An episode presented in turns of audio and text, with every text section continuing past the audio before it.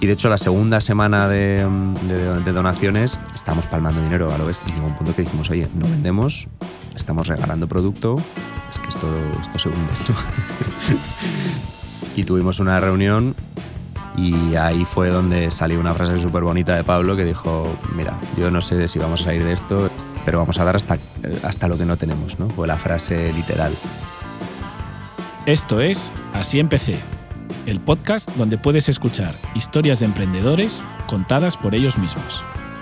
Así empecé está patrocinado por Arcano Partners, asesor financiero independiente, líder en gestión alternativa y banca de inversión. Soy Beltrán Espinosa de los Monteros y hoy nos visita Antonio Espinosa de los Monteros, fundador de Aguara.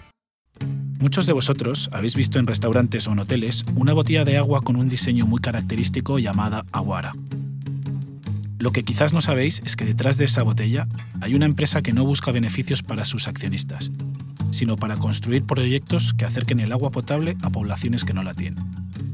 Esta es la historia de Antonio Espinosa de los Monteros y Aguara.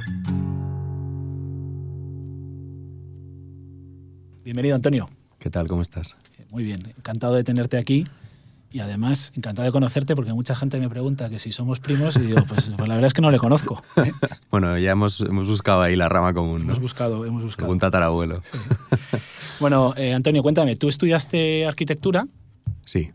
Y en los veranos te dedicaste a hacer voluntariado, ¿no? ¿Cómo, cómo empezó aquello? Pues fue muy casual. Realmente el, el primer voluntariado que hice, que fue en Perú, me fui con un amigo que me lo propuso y va más con la intención de ver, ver un poco cómo era una obra desde dentro, ¿no? lo que yo dibujaba en los planos, cómo era en la realidad, que, otra cosa. O sea, mi, inquietud era muy poco social.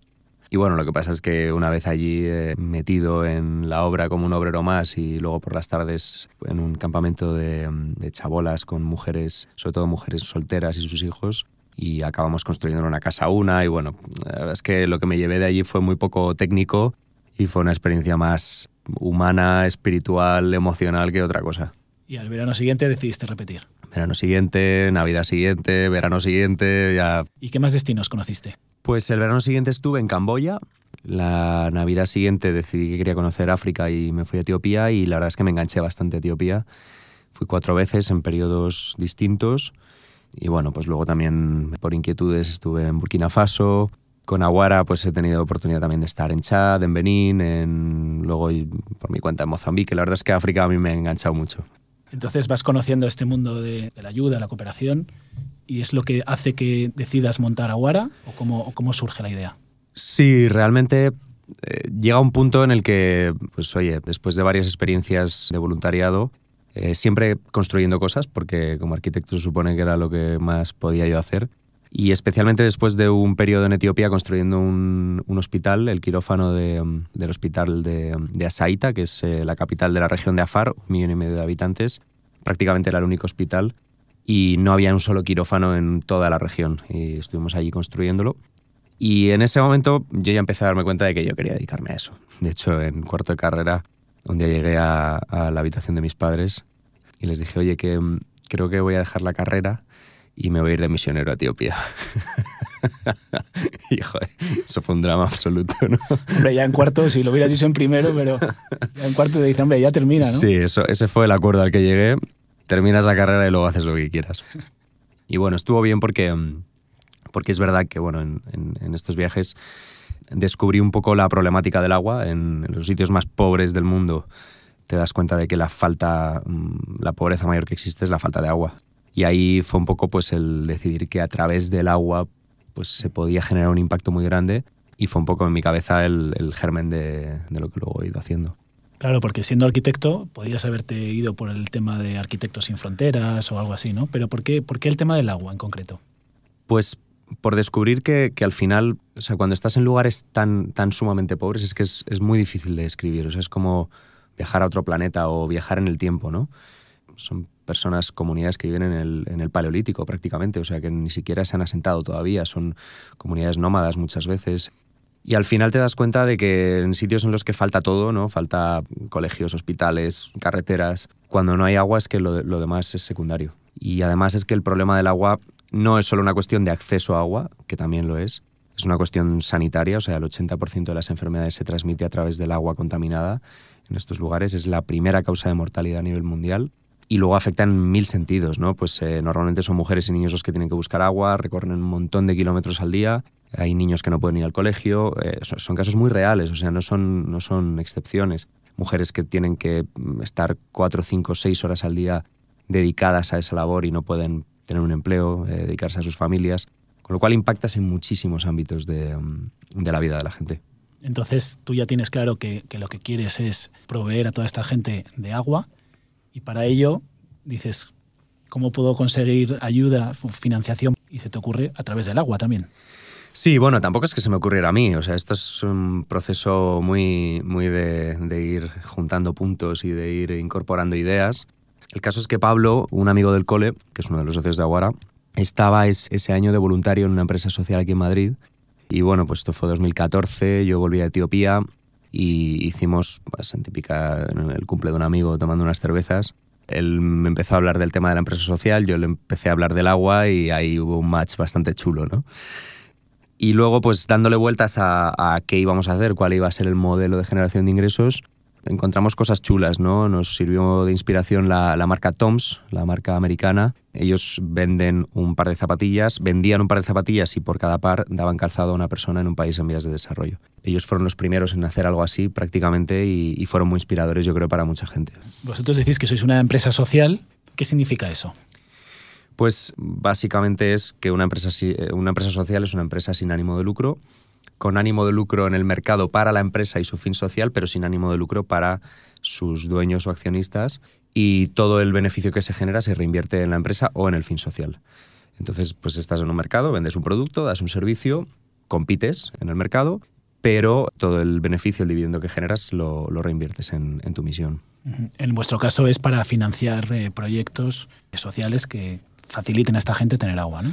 Eso es, el modelo inicial un poco aterrizado fue, pues oye, el producto que vendemos es agua y el impacto social es agua. Eh, un poco en esa línea de zapatillas, zapatillas que habíamos visto, pues nosotros quisimos hacerlo con el agua. Teníamos claro que el fin social iba a ser, iba a ser agua y pensando en producto, pues dijimos, oye, pues agua, la conexión es muy lineal, muy directa, tiene sentido, hay coherencia y bueno, pues nos lanzamos al lío. Esa es, esa es la idea y luego llega la ejecución. ¿no? Supongo que los comienzos... Sí, luego ya al infierno. Ha sido un proceso a veces muy precario. Éramos tres socios, aparte de Pablo y yo, entró Luis con nosotros, que era el socio senior, que tenía algo de...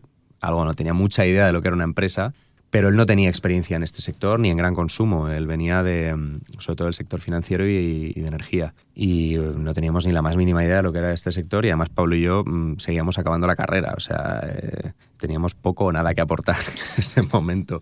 Y bueno, pues, pues a base de ser muy pesados, de preguntar, de, de intentar dar con gente que conocía este negocio, de encontrarnos a gente, sobre todo la gente que lo conocía, te decía siempre que esto era absurdo, ¿no? O sea, el sector del agua es un horror, nos metáis aquí, eh, dedicaos a las galletas, que tienen más margen, no... Bueno, pues eh, no hicimos ni caso, porque teníamos claro que no vendíamos agua, o sea, aquí no se trata de vender el producto en sí, se trata de, toda la experiencia y toda la de hacer partícipe al cliente del impacto social y de todo lo que hay detrás, ¿no? Y bueno, tardamos dos años y medio desde que empezamos a hablar hasta que vendimos la primera botella. Porque claro, tenéis que, por un lado, encontrar agua, después inventaros una manera de embotellarla y después distribuirla, ¿no? ¿Cómo, cómo empieza, por ejemplo, con el agua? Pues empieza en Google, o sea, es tan sencillo como... ¿Dónde conseguir agua? Sí, sí, como, yo qué sé, cómo se embotella agua. El agua la envasamos en un manantial que está en León, es el primer formato que lanzamos, que es el medio litro, y luego el litro y medio en otro que está en La Rioja. Y luego el, envasado del agua, ahí también tratáis de innovar. Eso es, sí, o sea, llegó un punto que dijimos, oye, queremos tener un impacto social positivo en comunidades, de, pero el, cómo hacemos las cosas también es importante, ¿no? No tiene sentido cargarte el planeta para luego intentar generar un fin social positivo. Y nos pasamos una temporada investigando cómo se podía envasar agua, distintos envases de distinto tipo, y bueno, empezamos a profundizar en el problema del plástico, que la verdad es que en 2015 a nadie le importaba en absoluto. O sea, el plástico se ha convertido en el primer enemigo de la humanidad en 2018, pero antes era mm, como si no existiera, ¿no?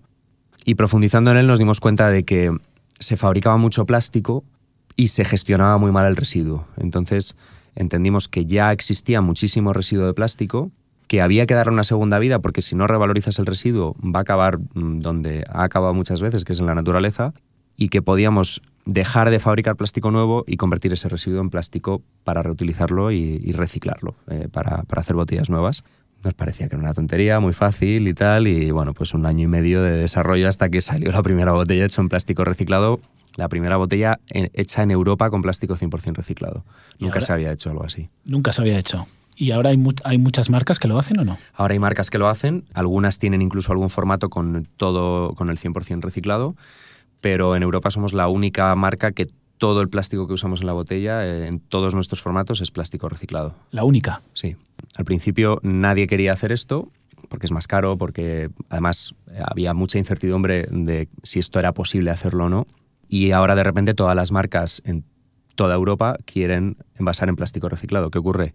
Que no hay oferta suficiente de plástico reciclado porque no hay plantas recicladoras suficientes para abastecer la demanda. Bueno, a ver si alguien nos escucha. ¿eh? A ver si alguien nos escucha y le damos una idea de ¿eh? que hay, plantas. Muchas, ¿eh? hay muchas plantas que están, que están fabricando ahora para atender la demanda, pero, pero bueno, las marcas se van poniendo las pilas poco a poco en función de la, de la oferta disponible.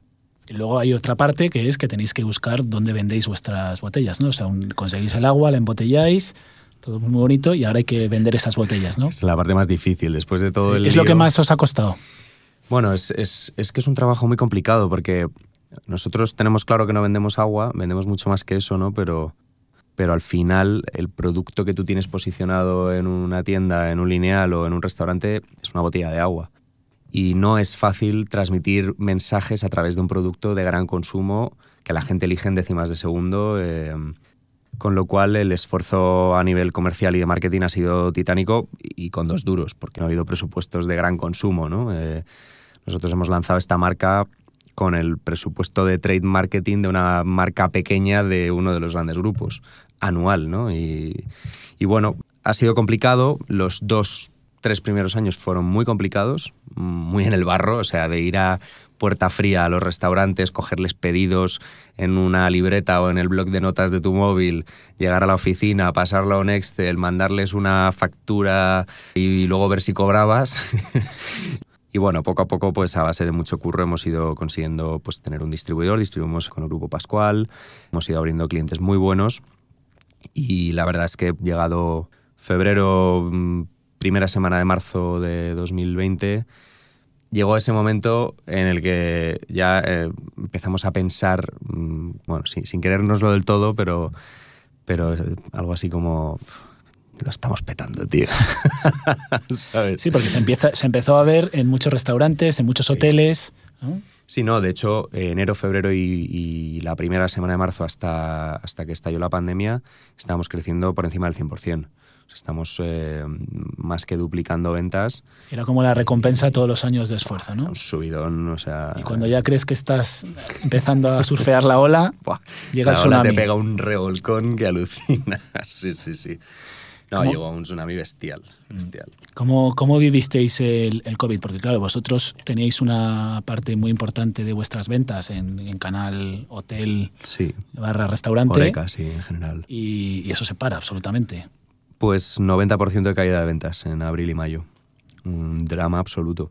Además muy contrastado, ¿no? Porque pasas de estar creciendo a lo bestia a caer, pero, pero caer, o sea, no, no dices, se me están cayendo las ventas, no es que he dejado de vender, o sea, ha sido... Y fue muy duro en todos los sentidos, o sea, a nivel también moral, emocional del equipo. Bueno, intentamos reaccionar muy rápido, nos metimos todos en ERTE, pues fueron semanas de incertidumbre total, ¿no? Lo, lo bonito fue que, por casualidades de la vida, nos llegó, nos llegó una llamada de una, de una amiga que había trabajado con nosotros en Aguara, que su hermano estaba en un hospital en Madrid y que no tenían agua. Y bueno, eh, les mandamos cinco pales de agua. Decíamos, bueno, total, eh, como ya no vendemos, pues lo...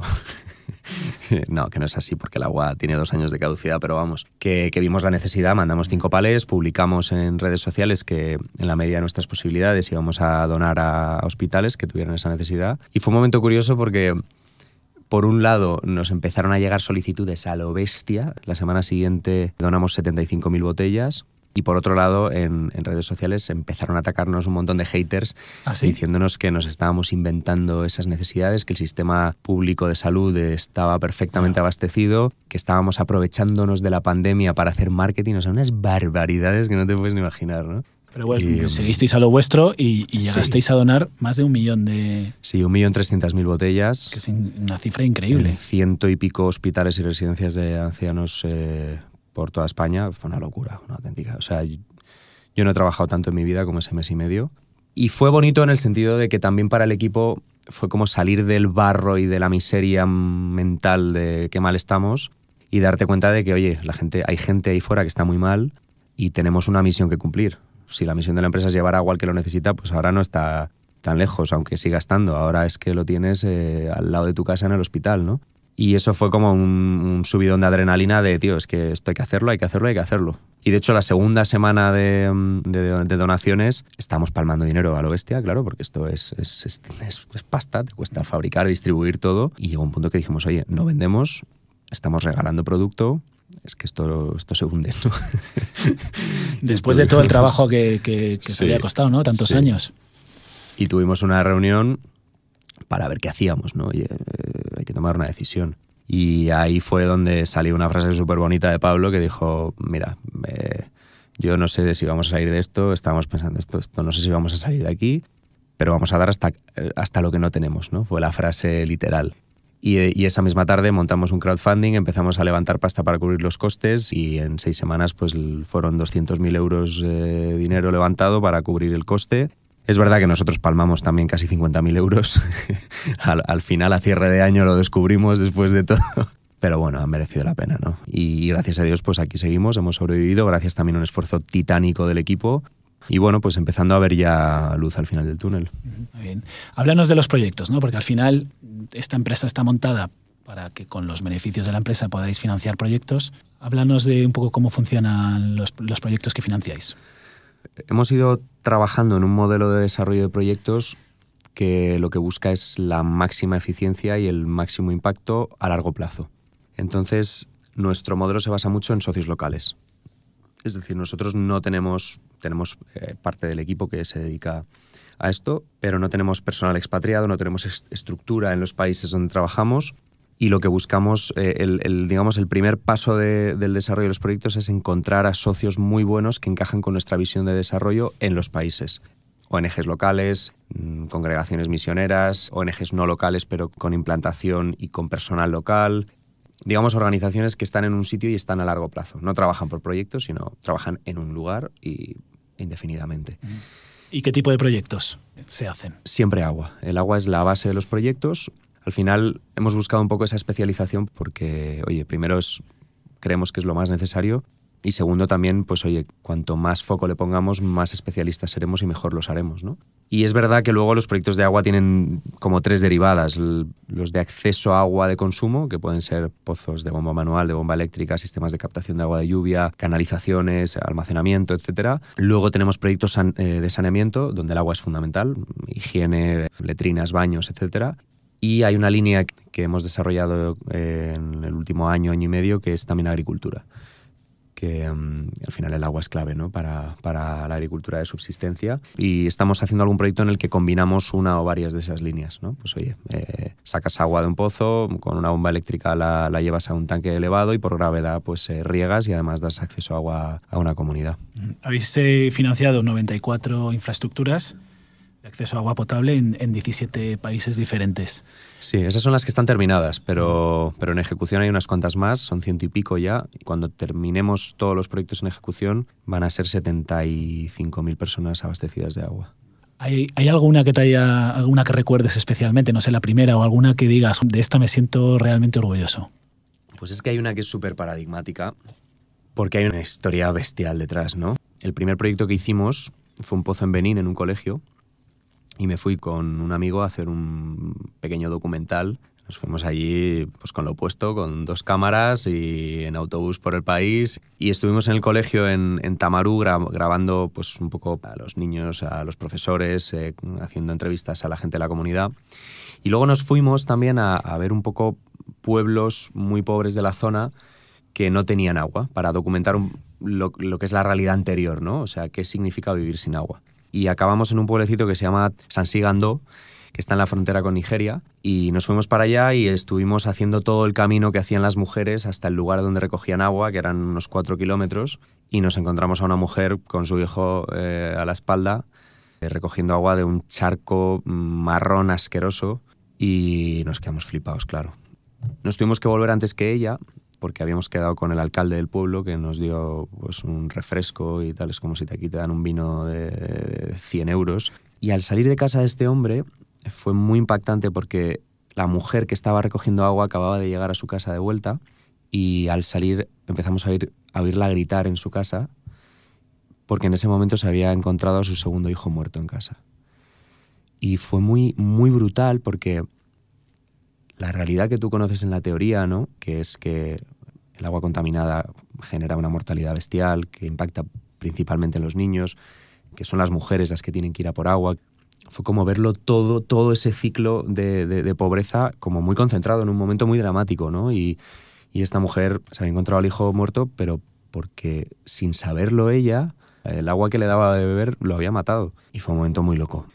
Y bueno, lo, bonito que es que al año conseguimos terminar un pozo en, en San Sigando y ha sido uno de los proyectos más chulos porque luego hicimos con ellos una campaña en la que le cambiamos las etiquetas a nuestras botellas y pusimos 50 nombres de 50 personas de, de San Sigando con un código QR que tú te metías y salía cada uno de ellos en un vídeo contándote cómo el agua le había impactado y le había mejorado su vida, ¿no?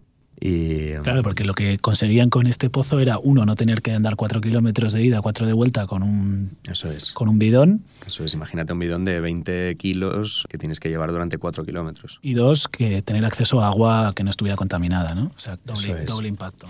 Y luego molaban los testimonios porque algunos te decían pues las cosas que te esperas, ¿no? Pues oye, ahora me pongo enfermo menos, ahora tal, ya no tengo que ir hasta... Pero luego había cosas que eran como mucho más pedestres y mucho más pues, pues, como del día a día que nosotros nos podemos sentir identificados, ¿no? Pues salía un señor diciéndote, jo, pues mira, ya tengo la camisa limpia, ¿no? Y con una camisa blanca puesta porque, claro, nunca voy había podido limpiarla con agua en condiciones. Y em, nada, fue un proyecto, ha sido un proyecto espectacular de bonito. Claro, cuando tú oyes la historia que nos estás contando, dices, oye, ¿no hay gente que os quiera ayudar? Porque claro, es un proyecto precioso, ¿no? O sea, ¿quién, quién se puede negar a, a que la gente tenga acceso a agua? ¿No hay mucha gente que os quiera ayudar, que os quiera financiar, grandes grupos que os quieran ayudar? Sí, sí, o sea, a ver, yo siempre digo que Aguara es un eslabón de la cadena. Es un eslabón eh, en el que están nuestros proveedores, están nuestros clientes, eh, están los consumidores. hay mucha gente implicada, ¿no? Y, y, hay muchas empresas que apuestan por nosotros, mucha gente que nos ha ayudado, pues, muchos momentos de forma muy altruista, pro bono. Y gracias a eso también la marca existe. O sea, no es que nosotros seamos una especie de cápsula llamada Guara que lo hacemos todo y somos muy buenos. Y... No, no, es, esto es un trabajo en red de mucha gente, de nuestros socios locales, de las comunidades también que se implican en el desarrollo de los proyectos.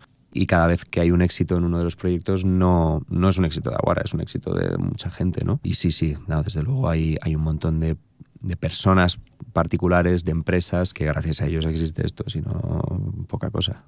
Vosotros, claro, sois una empresa social, le dais un valor a la transparencia. Cuéntanos un poco. Bueno, yo creo que al final, siendo una organización de impacto social, la transparencia no es, no es voluntaria, ¿no? Es, es obligatoria. Y en ese sentido, pues hemos intentado siempre que nuestra web esté muy presente, quiénes somos, qué hacemos, cuáles son nuestros estatutos, nuestras cuentas anuales publicadas, auditadas, más allá de las cuentas que la gente entrará, no entrará y estas cosas que el que esté ahí ya para mí es, tiene valor, pero sobre todo el que tú des la cara, ¿no? O sea, yo cuando me meto en una empresa, en una web de una empresa y no encuentro caras, ya me rayo, ¿no? Sospecho y mm. digo, ¿Quién hay detrás? ¿Quién hay detrás que no le apetece? Eh, o es verdad que mucha gente que le, que le, gusta la discreción, no se quiere y de hecho yo he sido siempre bastante tímido y no me ha gustado nada cómo exponerme, pero creo que cuando trabajas en algo con impacto social es, es, obligación. ¿no? Y luego lo que hemos intentado también es dar transparencia desde el momento de consumo, metiendo un código QR en las etiquetas que cualquier persona pues, con su botella puede escanearlo y conocer los proyectos con los que colabora. Y en nuestra web está, hay un mapa mundi con cada proyecto geolocalizado, con información de hasta el presupuesto, de, de, dónde estamos, con quién lo hacemos, eh, antecedentes, qué impacto se ha conseguido, para cuántas personas. O sea, bueno, eh, la verdad es que damos todo lo posible.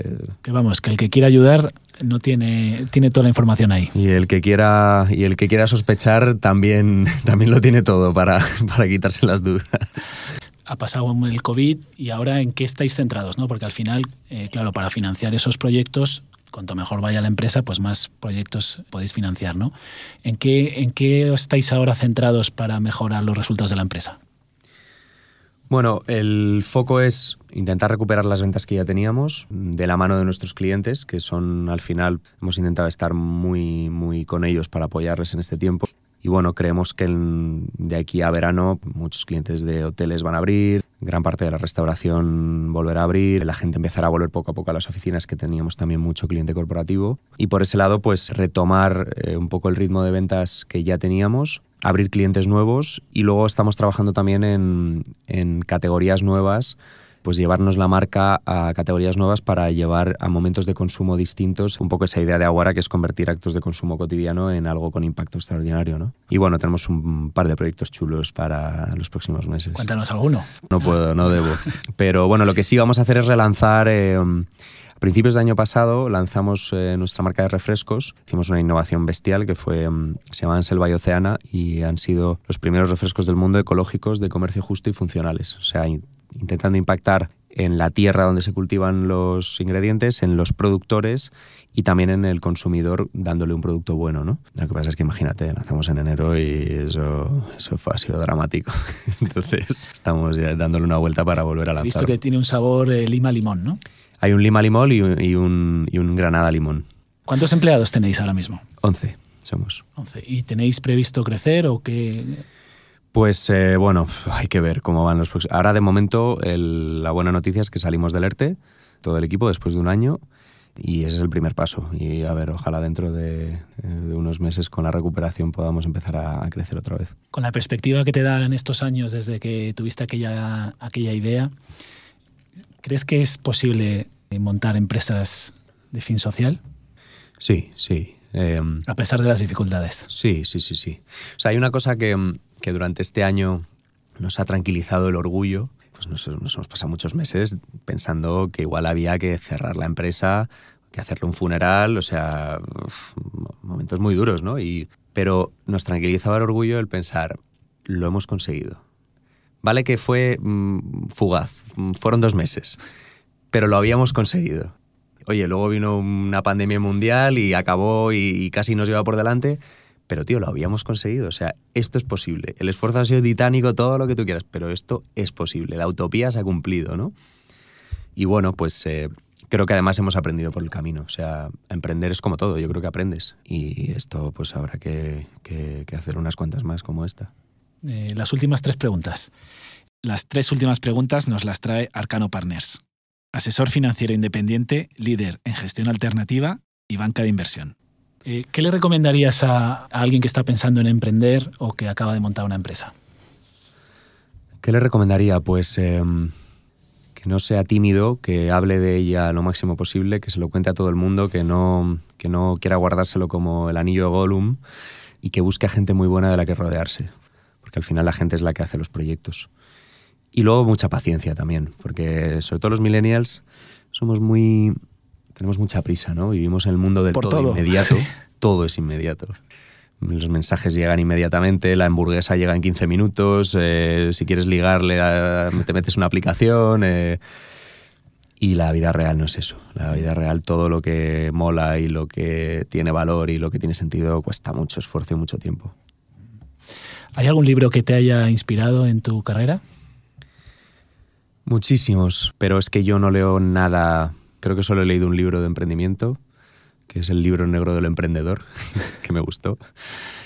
Pero es que me paso 14 horas al día pensando en emprender y cuando leo, leo, leo novelas y leo clásicos del 19 que me flipan y, y, además creo que se aprende igual o más de emprendimiento en esos libros que en cualquier otro sitio, porque lo que aprendes es de cómo es el ser humano. ¿no?